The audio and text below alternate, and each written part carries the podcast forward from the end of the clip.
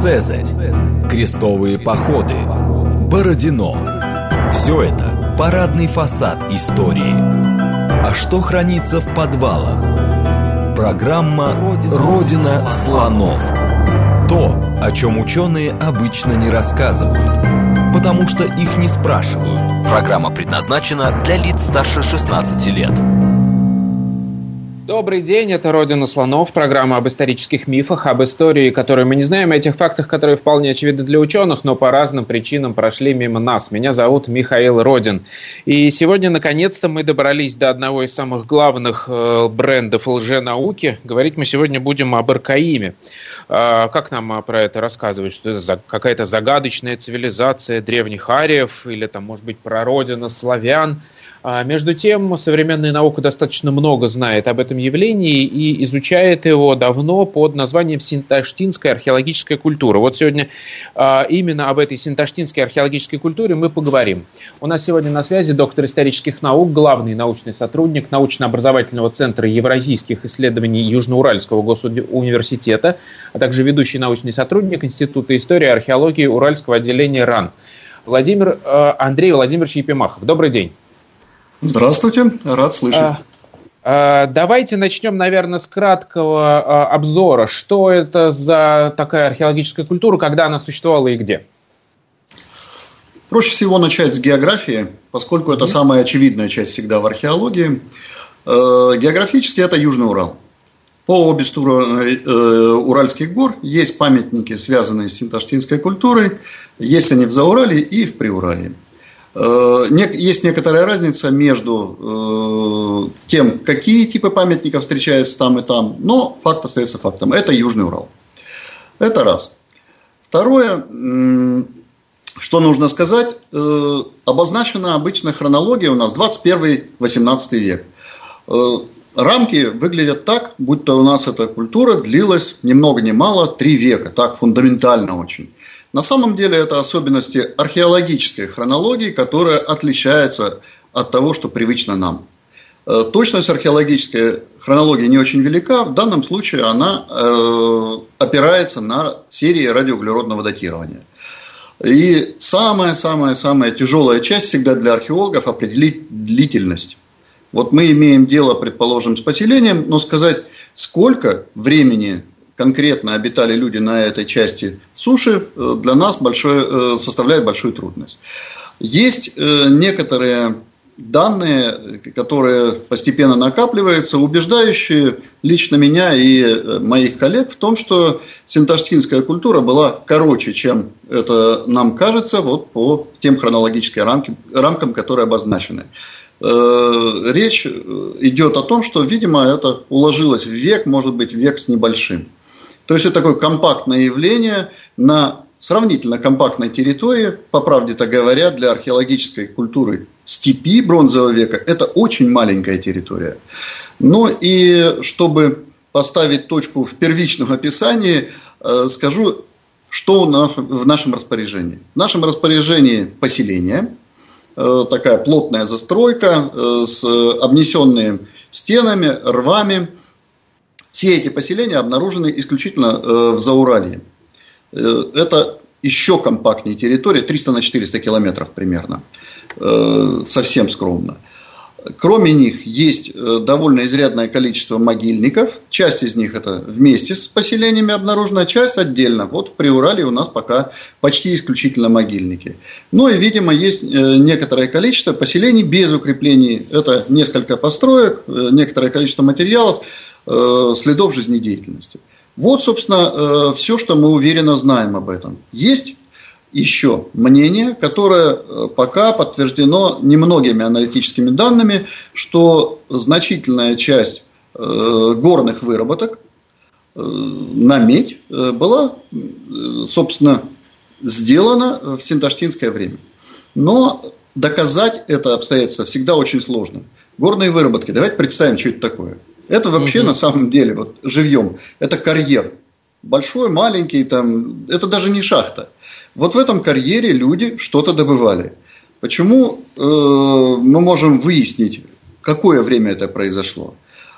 только если они оставили какие-то нам э, свидетельства, э, разбили посуду, там, кости, еще что-то. Если этого нет, и если рядом прямо с этим карьером нет поселения, то мы не можем сказать, какого времени, э, собственно, этот объект. А для Урала, о котором мы говорим, огромная часть древних рудников была использована в 18-19 веке качестве поисковых признаков, в качестве э, просто мест для разработки. Поэтому для нас сегодняшних отличить выработки 18 века и э, 18 века до нашей эры вообще представляет не, довольно серьезную трудность. Но это возможно, правда, это очень трудоемкий процесс, который э, коллеги э, геоархеологи сегодня у нас пытаются осуществить. Так что вот если говорить кратко, э, по номенклатуре это выглядит так. Я хотел бы немножко поместить это явление в контекст общемировой, да, потому что у нас, с одной стороны, когда мы учимся в школе, возникает ощущение, что был древний Египет, была Месопотамия, а вокруг, ну, как будто бы совсем уж дикие люди кочевали. А, мы э, говорим о 21 веке до нашей эры, это как раз примерно время расцвета Египта, Месопотамии, да, и мы теперь, благодаря этим раскопкам, знаем, что вокруг было гораздо интереснее, да, чем нам казалось в школе. Я всегда, э, беседуя с людьми, пытаюсь э, объяснить. Смотрите, вот бронзовый век для вас существует как нечто отдельное. Египет существует и Месопотамия как нечто другое отдельное. На самом деле это вещи, существовавшие синхронно. И э, по некоторым позициям мы можем предполагать, что даже они как-то сносились между собой. Э, есть какие-то ниточки, которые связывают эти очень далекие друг от друга явления. Другое дело, что жизнь очень разная кипела, но она кипела здесь-то тоже. И ну она да, была вы... тоже своя. Об этом тоже отдельно, я думаю, поговорим, о взаимосвязи этих цивилизаций, этих обществ и о том, как перетекали технологии, ресурсы, возможно, даже и так далее. А, хорошо, давайте, вот смотрите, мы говорим о короткий промежуток времени с 21 по 18 век, но мы примерно, насколько я понимаю, понимаем, ну, у этого общества было начало, да, эти люди откуда-то взялись, а откуда-то взялась их культура, что мы знаем о синташтинской культуре, откуда она произошла, что мы знаем о предтече как это, пятачок начал издалека, поэтому я тоже начну слегка издалека. Э, мы базируемся на том, что нам осталось от тех обществ в виде материальных остатков. Естественно, что у нас не очень много материалов, и мы не все видим. Но э, в чем ученые сходятся, что касается синташтинской культуры? Так это в том, что она здесь появилась в результате миграции никаких настоящих свидетельств того, что это медленно прорастало на местной почве, нет, не получается. А, и дальше начинается э, сад ветвящихся дорожек. Куда, собственно, э, смотреть в поисках э, истоков синташтинской культуры? Веер довольно большой, по правде говоря от Центральной Европы, Балкан, Кавказа, ну и там некоторые говорят о Средней Азии и даже Ближнем Востоке. То есть э, вот такой спектр. Э, почему такая разноголосица? Откуда это все? Ну, во-первых, э, опираются на разные данные. И самое главное, что нигде, ни в какой из перечисленных точек нет всего, что мы видим в Синташте.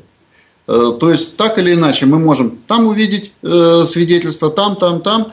Э, и наш щенок похож немного и на бульдога, и на дога, ну, в общем, на всех, кого можно. Получается, что мы с одной стороны, не сомневаемся в миграционном происхождении, а с другой стороны, видимо, эта культура в том виде, какую мы ее знаем, понимаем, сложилась именно здесь.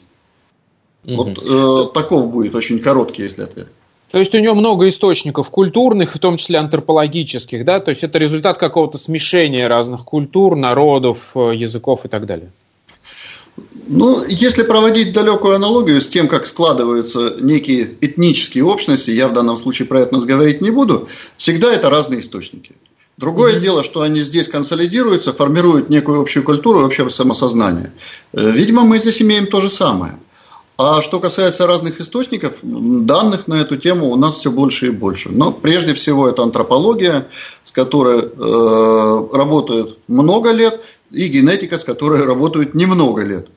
Э, антропологически это население э, разбивается на несколько групп. Ну, там, за счет измерений черепа и всего остального, краниология прежде всего. Э, и генетика этот факт сегодня подтвердила. То есть у нас э, по генетическим материалам, которых для синташты довольно много, э, вообще на пространстве Северной Евразии может быть больше, чем у кого бы то ни было, ну, разве что там ямная культура еще. Так вот, э, генетически мы видим, что э, как минимум э, три группы здесь присутствуют, разных по происхождению. Это объективные данные. Э, но... А что это за группы?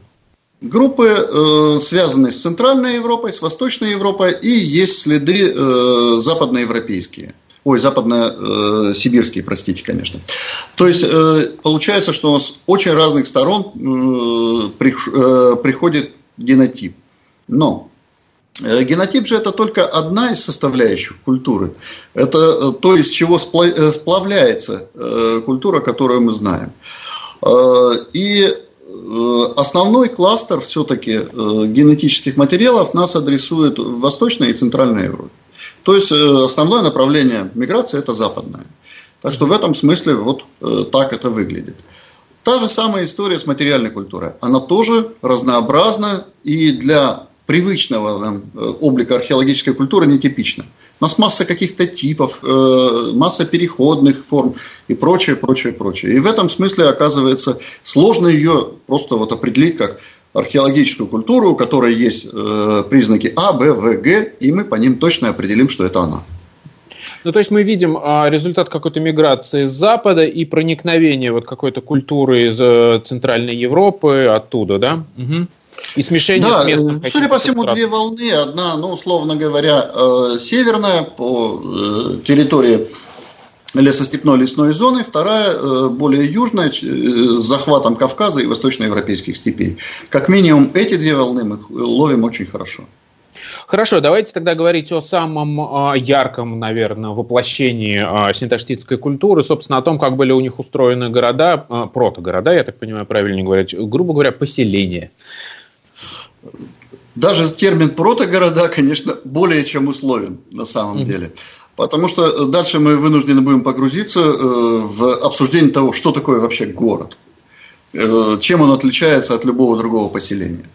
Археологических критериев здесь будет трудно каких-нибудь найти, но э, как это устроено? Во-первых, это сравнительно такие компактные по территории поселения, ну, самые большие из них, с учетом даже там перестроек, 3,5 э, гектара. 3,5 гектара для сегодняшнего э, глаза, в общем, совсем мало. Для тогдашнего, ну, поболее. Но э, для нас важно другое, что 3,5 гектара означает, что у нас не такое огромное количество населения здесь обитает. А если говорить об Аркаиме, который был упомянут в качестве э, визитной карточки, то это 2 гектара, и того меньше. 2 э, гектара плотной застройки. То есть это и... что-то вроде большого двора, да, между домами в современном городе? Ну так, плюс-минус.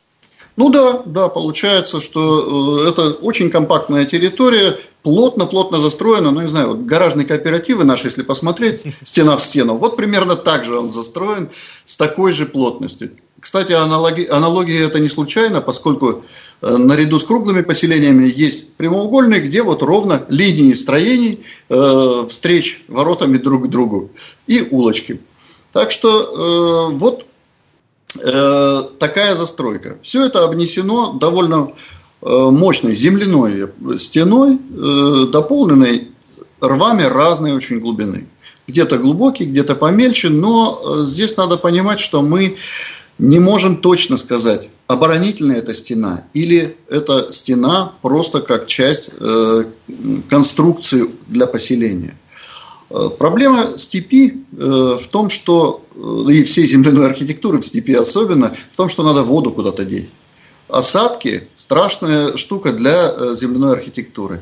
И вот из-за этого приходилось делать очень широкое основанием стену, там метра четыре, четыре с половиной. Э, дальше она должна волей-неволей сужаться была кверху, применять деревянные конструкции, но а рвы должны были отвести воду, хочешь не хочешь. Иначе все это разрушается мгновенно. Мы в процессе раскопок видим хорошо как происходит разрушение э, даже ну, относительно невысоких насыпей, э, все это требуется, э, для этого требуется хороший дождь, ну, а если два сезона, то мы под конец имеем очень нечто плоское. Поэтому э, вот может быть массивность стены в основании вводит нас в заблуждение, и мы думаем, что это такая толстая оборонительная стена, хотя стенобитных машин для того времени, конечно, никаких нет, и в общем так э, необходимости вот именно в массивной стене нет. Э, другое дело, что конструктивно она по-другому не делается. Чтобы поднять ее на высоту хотя бы там 2,5 метра, э, ну 3 метра, надо все равно в основании 4 сделать. Она сужаться будет. Так что вот так. Да. Хорошо, какая, я так понимаю, есть несколько типов планировки городов, да? Есть они прямоугольные, есть овальные, есть круглые. Э, как внутри они устроены? Овальные и круглые э, устроены в общем и целом одинаково. Это радиально расположенные постройки э, со свободной центральной площадью. Э, и в некоторых случаях у нас один ряд таких построек и стена вокруг массивная. Э, в некоторых случаях этих э, рядов два как это на Аркаиме присутствует, ну и как было на, собственно, Синташте, э, давшей название культуре. В других случаях мы имеем дело с застройкой линейной. И у нас может быть там одна-две улицы, и эти улицы объединяют или разделяют, как больше нравится, ряды домов, периметр которых обнесется той же стеной и э, теми же самыми рвами. Так что вот э, картина по планировке делится на две части – Э, есть ли разница между овальными и круглыми поселениями, я не возьмусь судить, потому что, ну, в общем, они похожи. Э, модель одна и та же, просто где-то они чуть вытянуты, где-то они прям почти правильный круг представляют собой. Хорошо, как устроено жилище э, внутри? Я, насколько понимаю, по находкам можно много рассказать о том, как была устроена жизнь внутри этих жилищ. С жилищем все интересно, потому что, во-первых, это э, по нашим-то меркам была бы ну, как бы скажем, очень и очень элитная застроечка. Э, некоторые из жилищ достигают 200 метров квадратных, и, в общем, это очень э, звучит э, впечатляюще. Но надо понимать, что это не вполне жилище. Мы сейчас более аккуратным термином пользуемся постройка. Это многофункциональное строение, в котором много чего происходило. Это прямоугольная или трапециевидная, в зависимости от того, э, какая у нас планировка, э, круглая или линейная, э, постройка,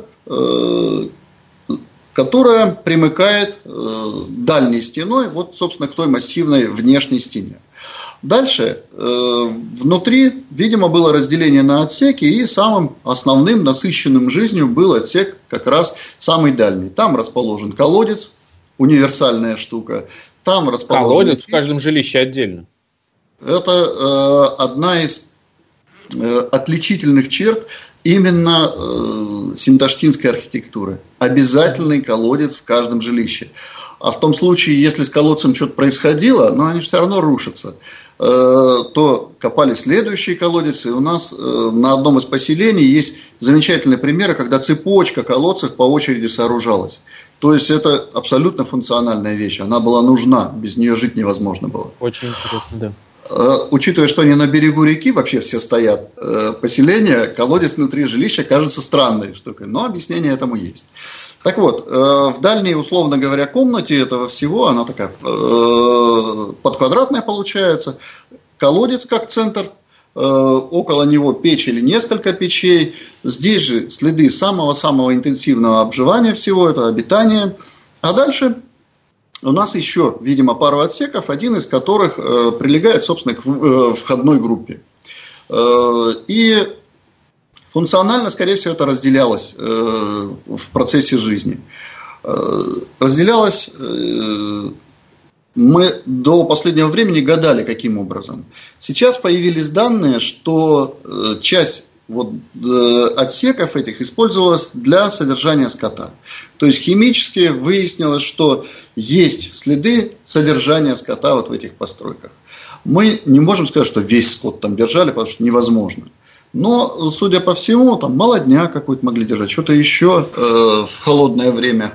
И э, сегодня это факт доказанный. Это на самом деле частный, но э, весьма интересный вывод, поскольку он восстанавливает образ жизни, э, стиль жизни. Э, для нас эта часть чаще всего недоступна. Но в данном случае вот геохимия и прочие вещи, биология помогли в этом смысле. То есть постройка получается у нас разделенная на три части, одна из которых, очевидно, жилая такая социальная зона со всякими колодцами, печами и всем прочим. Одна ну, не знаю, э, может быть, там спальня или чего-то еще, э, и одна хозяйственный отсек, где мог содержаться даже и скот. То есть вот э, это одна постройка. Но и я должен еще один момент подчеркнуть, который часто упоминается как аргумент того, что мы имеем дело с городом. Постройки в пределах каждого из поселений по основным характеристикам очень похожи друг с другом. Вплоть до того, что э, выглядит как будто колодцы выставлены в одном створе. А ведь эти постройки разделены стенами промежуточными.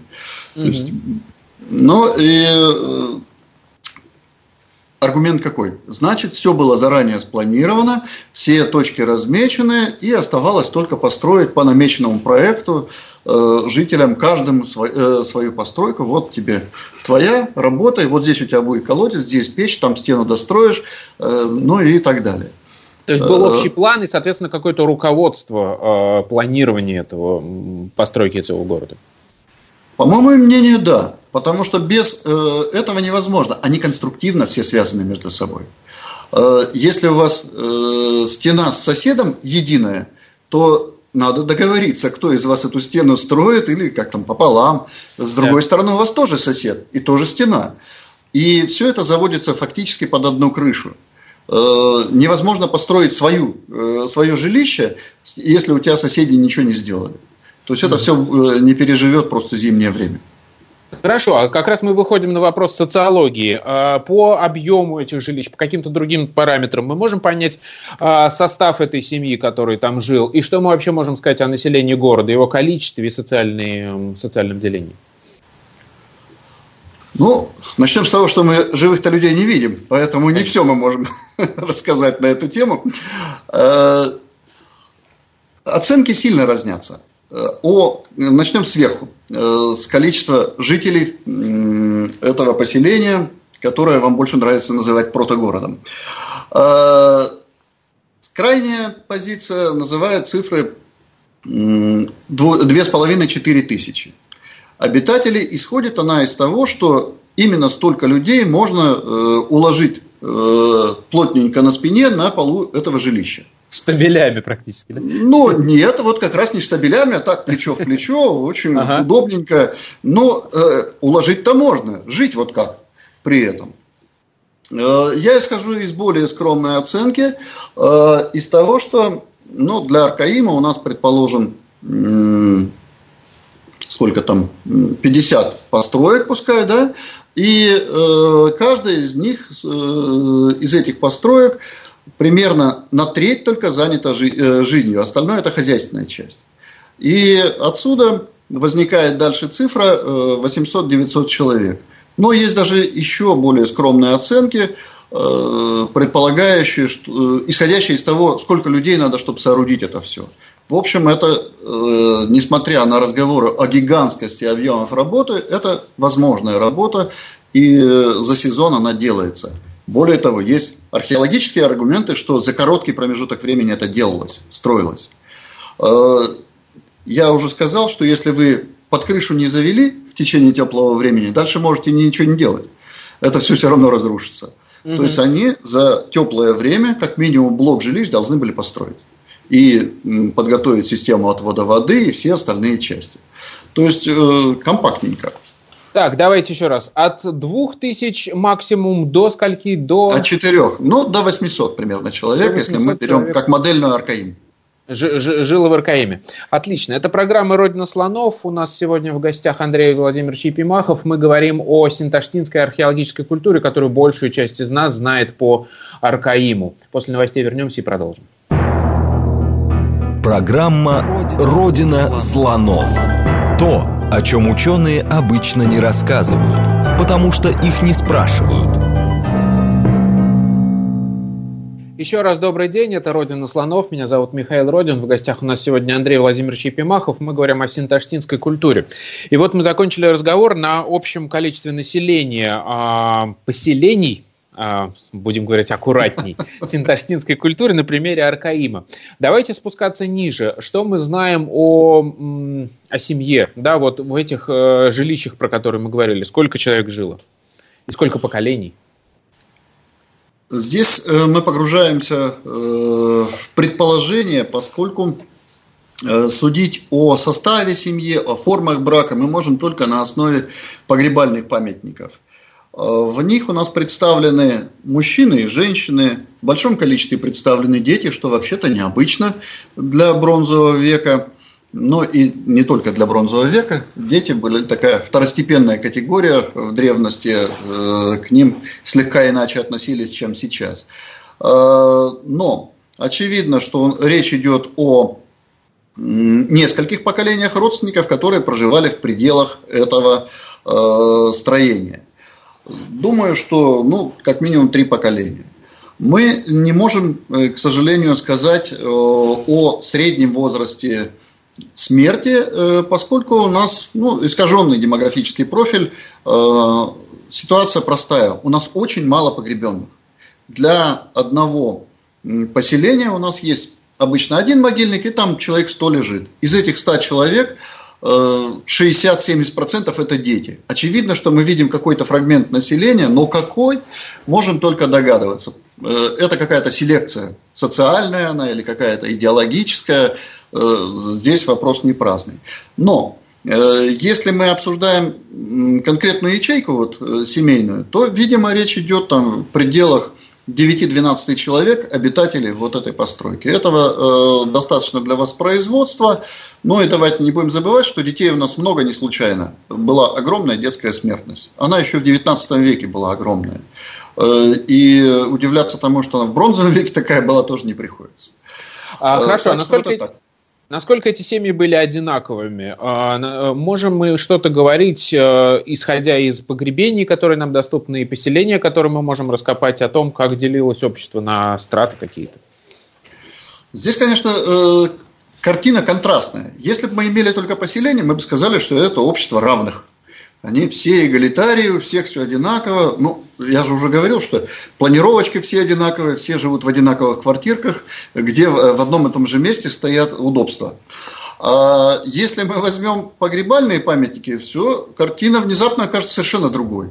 Поскольку э, прежде всего мы не всех обнаруживаем, то есть где-то альтернативные способы обращения с покойными, выставление, например, которое не оставляет археологических следов. Ну а главное, что в погребальных памятниках у нас большое количество предметов, которые традиционно определяются как э, символы власти, э, воинской доблести и всего остального. То есть, э, может быть, наши некрополи демонстрируют только элитную часть общества, куда должны были входить тогда и дети. То есть, элитность наследуемая. То есть, вот так это выглядит по кон- конкретным материалам. Ну и еще одна вещь которая с этим связана. Э, у нас э, в некрополях очень мало людей с травматизмом. То есть они ага. так вообще здоровыми выглядят. Это удивительная штука. Да, ну, просто по пальцам могу пересчитать, где какие-то травмы есть прижизненные, а уж травм, которые они получили и э, умерли в результате, таких просто нет. И это, конечно, выглядит странно на фоне довольно большого количества оружия, которое в некрополях мы видим. Так что mm вот такая парадоксальная несколько картина, и, конечно, она задачивает археологов много лет уже. Хорошо, а что мы можем сказать о занятиях этого населения? Мы, собственно, переходим к технологиям, к хозяйству. Чем они жили, мы, я так понимаю, можем что-то реконструировать по находкам. Э, эта часть, кстати, самая э, удобоваримая для археологов, самая понятная, поскольку она чаще всего оставляет много следов. Э, как утилизировать съеденные остатки э, животных? Ну, кости выбрасываются просто, и все, часть из них там сжигается и прочее. Э, и у нас таких следов много, которых нельзя никак использовать в дальнейшей жизни. Что у нас есть? Очевидно, что перед нами скотоводы. Скотоводы без всяких замутнений в виде земледелия никаких следов земледелия, несмотря на ужасно трудоемкие э, поиски этого вида деятельности, не обнаружены. То есть у нас э, э, мы имеем дело с чистыми скотоводами.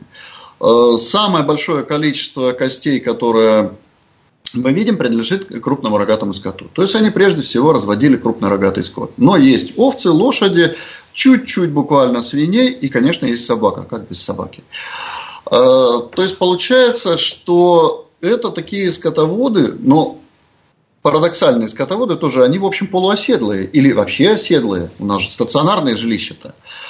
Э, и, конечно, значительная часть жизни этих скотоводов должна была происходить за э, стенами жилищ, за стенами поселения, поскольку выпас скота надо все равно осуществлять там. Может быть, и в этом причина того, что у нас короткий цикл жизни у этих поселений и, может быть, и у всей культуры. Невозможно оказалось э, такую концентрацию держать людей и, главное, животных на маленькой территории. Куда коров деть? Они могут пройти 4-5 километров э, в день, если вы хотите молоко собирать с них. А молоко собирали, следы молока есть. Э, значит, вот округа в 4-5 километров должна быть вытоптана ну, довольно быстро. Это э, что касается системы жизнеобеспечения. Какое-то количество есть э, даров природы э, в виде рыбы, очень немного. Ну, в диете вообще нет, в костях вот никаких следов э, того, что они рыбу употребляли сколь-нибудь массово, нету. Какое-то количество диких животных есть, но что более всего впечатляет э, ученых, у нас есть довольно большое количество свидетельств металлургии. Причем они самые разнообразные начиная с руды, которой на поселениях немного, но это неудивительно, ее использовали. Далее у нас есть печи, э, естественно, руинированные. У нас есть шлаки, у нас есть капли металла, у нас есть в конечном итоге изделия из этого металла. Но, правда, основная часть из них обнаружена в могильниках. То есть вот э, цикл явно полный. Ну, добавлю к этому, что еще сопла найдено. Ну, в общем, никаких сомнений в том, что они умели это делать, нет вообще. То есть они э, металлургами были. В этом смысле все в порядке. Вероятно, были и другие э, отрасли, более или менее специализированные. Э, но невозможно нам с вами на коленке сесть и сделать там какую-нибудь колесницу. Ни вы, ни я этого не сделаем. Для этого надо все-таки обладать суммой навыков, суммой технологий, материалами уметь обращаться и прочее. Никто из... Явно, что у нас было косторезное дело, они тоже хорошо с этим работали. Ну и там можно еще поперебирать, и мы найдем более или менее э, специализированные отрасли, в том числе и производство посуды. Посуды огромное количество. Это одна из основных находок на поселениях всегда. Потому что посуда разбивалась, служила она там 2-3 года, и дальше что с ней сделать? Либо выкинуть, либо втоптать в землю, в земляной пол. Ага, хорошо. Давайте поговорим поподробнее про металлургию, поскольку я понимаю, что это э, интересная отрасль их хозяйства. У нас уже была отдельная программа про Волго-Уральский очаг культуры генеза. А, мы подробно про это говорили. Насколько я понимаю, Синташта как раз входит в этот очаг культуры генеза. А, и расскажите об особенностях. Давайте начнем с социальных особенностей. Мне кажется интересным, что, насколько я понимаю, по находкам, судя, у них не было отдельного какого-то класса кузнецов. То есть у них все плюс-минус умели делать орудия из металла. Это очень такой уверенный вывод. А, смотрите, что мы имеем? Я сказал, что на поселениях у нас довольно много этого всего. Э, на поселениях нет узкоспециализированных построек. Вот, скажем, да. это у нас кузня, в которой все происходило. Такого э, ни на одном из поселений мы не обнаружили. Причины можно обсуждать, почему так, э, но тем не менее вот это так. У нас в погребениях есть некоторое количество атрибутов металлургии, ну и кузнечного дела. Это разные вещи, да, металлургия, металлообработка. Э, эти атрибуты никогда не образуют э, такой комплекс, чтобы сказать, вот это металлург, и ничего другого у него нет. Обычно они сопровождаются другими находками. Отсюда и возникает ощущение, что э, это все могли это делать, все делали. Но давайте не будем впадать в крайность. Э, все-таки производство э, из руды металла не очень простое занятие. Не да очень. Уж. А для человека, который не обладал там термопарами и всем остальным, это, в общем, магия. Я не думаю, что все население дружненько занималось выплавкой металла. Не очень похоже. Но я не думаю, это не аргумент. У нас не очень большое количество металлич... Э, находок металла. Не очень большое. Вот э, взвешен на сегодняшний день металл одного могильника, который много лет э, я исследую, каменный амбар 5. Э, и весь металл, вот выглядит массивно все, э, составил в общей сложности менее 5 килограмм. А там ведь копье, там тесла, ножи, там вроде номенклатурно много. Но вес это очень скромный. Если мы посмотрим какие-нибудь клады бронзового века в Европе, то обнаружим, что там речь идет не просто на десятки килограмм, а на сотни килограмм. И кладов этих не один, не два, а там ну, гораздо побольше, скажем честно. А, то есть масштабы этого производства для нас окончательно не ясны. А, но, тем не менее, производство это очевидно было. А, базировалось оно точно на местных источниках – Э, об этом говорит химизм прежде всего э, металла, а главное химизм шлаков и руды, которые находятся немногочисленные. Это все местные источники. Э, привязать конкретно поселение к какому-то руднику, ну, в общем, задача едва ли разрешимая, пока, во всяком случае.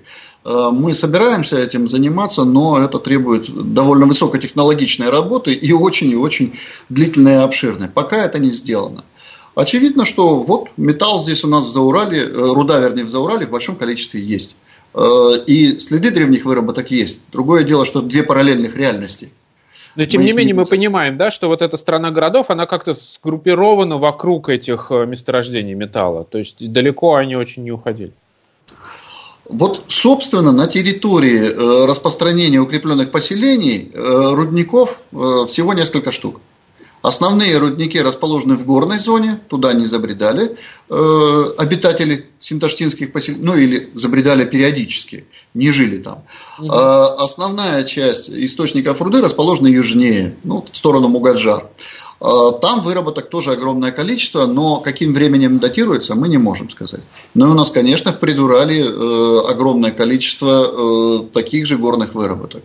Там тоже выработок на медь много. То есть э, сказать, что они прям вот нашли месторождение и около него все строились, ну так не получается. Скорее всего, речь идет о неких экспедициях за рудой. Э, и на месте, наверное, они занимались обогащением, поскольку вести пустую породу, ну, занятие странное, по меньшей мере. Угу. То есть э, мы не видим таких промплощадок здесь. Мы угу. видим уже последнюю фазу производства. А, вот, Угу. Хорошо, да, у нас еще была одна программа с Иваном Семьяном, небезызвестным вам, угу. который является вашим, а, насколько я понимаю, сотрудником. А, мы говорили про то, как возникала а, кавалерия, как возникали колесницы и так далее. Насколько я понимаю, синташтинская культура очень важное значение имеет вот в процессе появления колесниц. Расскажите про это, что мы там видим. Таштинская культура вообще э, как явление, какой-то легкий взрыв э, в научной среде, а потом и ненаучной, возникла в том числе благодаря колесницам. Э, в середине 70-х годов найдены были первые свидетельства настоящих колесниц. До этого таких в Северной Евразии просто не было. И дальше возник вопрос, каким временем это датируется, да? Что они тут делают, что на них можно делать? Э, ну и так далее. Это же комплекс. Колесница сама по себе это повозка, но к ней нужно система упряжи, нужно э, уговорить двух коней э, ходить параллельно, вместе. Э, нужно, чтобы возница умел этим всем управлять. Словом, это комплекс не очень простой, который нужно поддерживать. И э, возникли резонные сомнения, а как это вообще? А была ли колесница? Может, это просто вот воспоминание о чем-нибудь или музыка навеяла.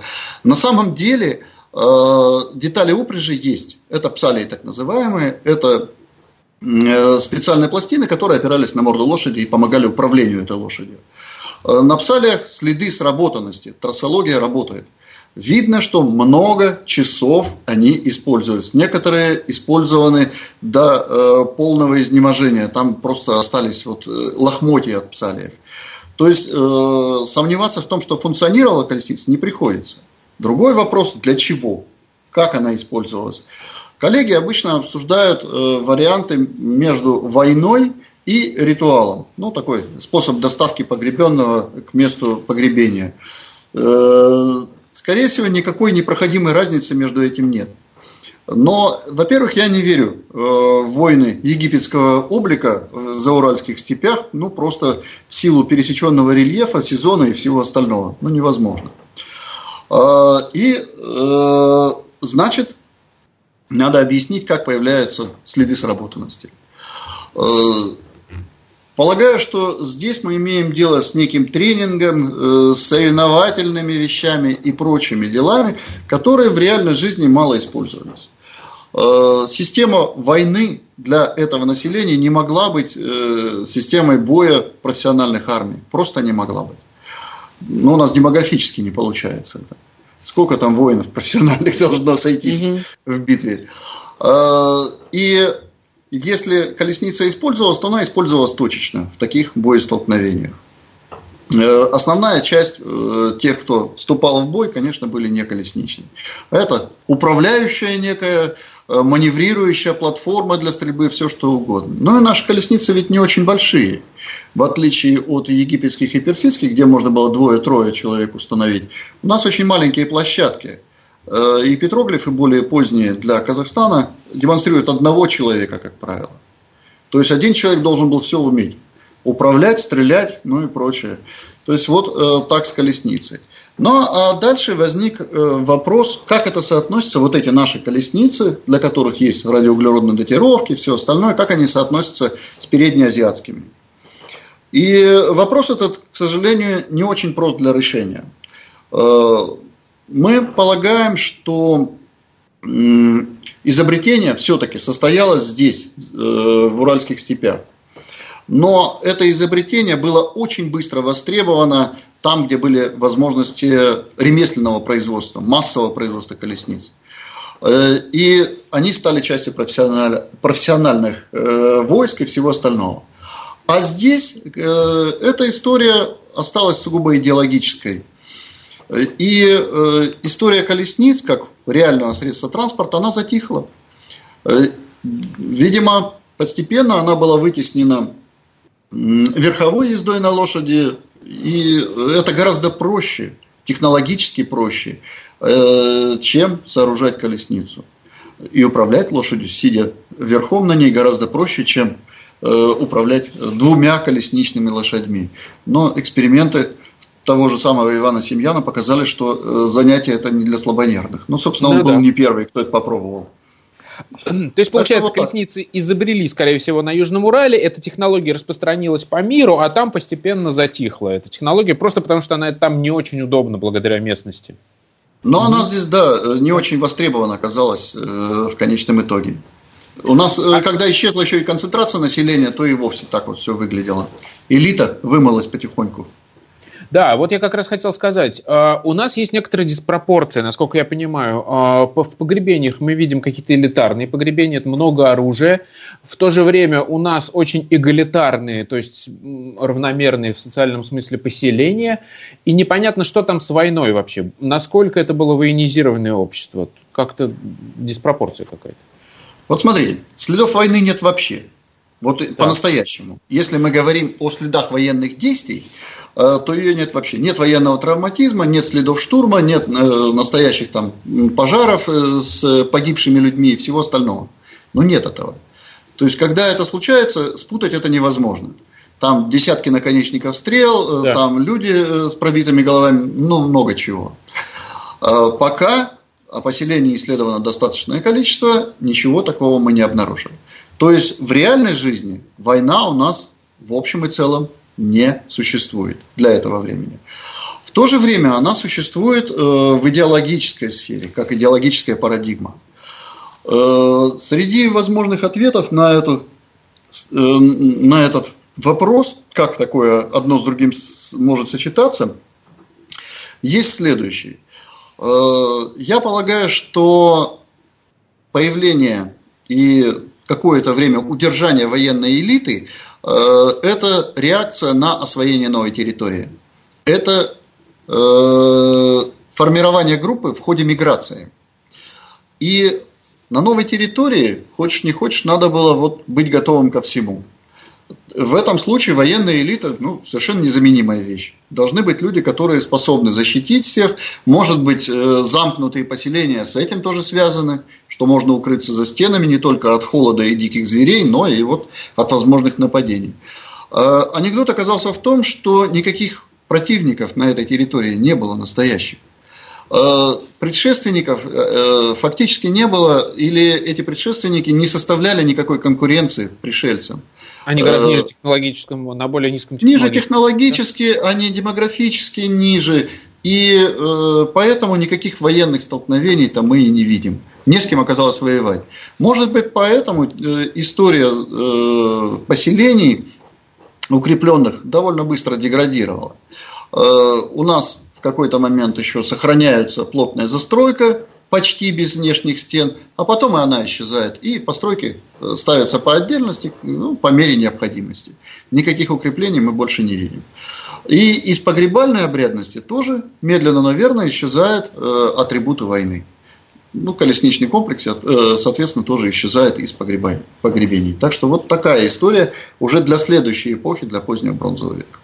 Хорошо, и вот, собственно, мы подошли к финалу, скажем так, этой культуры. Что мы знаем о том, а, куда, грубо говоря, делись эти люди, что произошло с их культурой, как это все развилось, распространилось и так далее?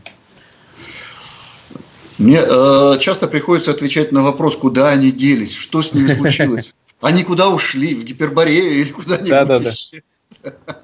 Э, на самом деле никуда они не делись. Э, речь идет о том, что эта культура Э, не смогла развиваться интенсивным образом.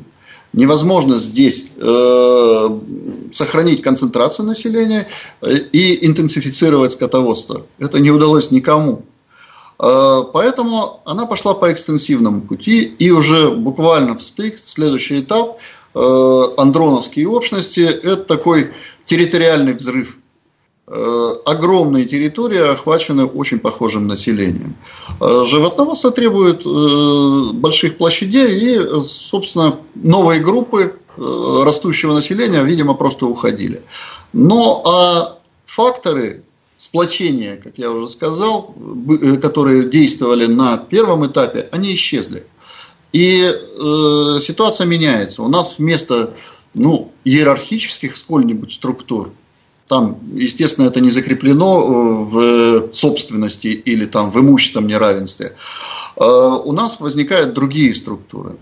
Э, некие сети связей, специализации, когда у нас есть специализированные поселки, ну, прежде всего, металлургические хорошо ловятся, да, и они снабжают большие территории за счет обмена. И вот такая картинка, более такая равномерная, гомогенная, она характерна для следующей эпохи. Население вот это, оно дало толчок. Оно сформировало стереотипы, которые в общем и целом сохранились, за исключением э, элитного комплекса. Все остальное это осталось. Животноводство фактически не изменилось. Оно адаптируется там на разных территориях чуток, все остается. Металлургия очень преемственна. Основные типы даже изделий мы видим.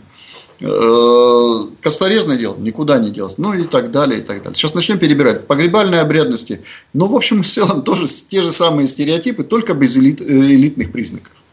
Так что, с точки зрения э, вот, исчезновения, э, это э, э, размывание территориальное одной и той же культуры. То есть, получается, просто эта культура дала толчок и потом распространилась, и мы видим следы влияния этой культуры в других, которые находятся на этой территории, на более широкой территории, южнее, восточнее, западнее. Да, совершенно верно. Согласен. Отлично. Спасибо вам большое. Это была программа «Родина слонов». У нас сегодня в гостях был Андрей Владимирович Епимахов. Это э, была программа «Родина слонов», повторяюсь я. Меня зовут Михаил Родин. До новых встреч. Пока.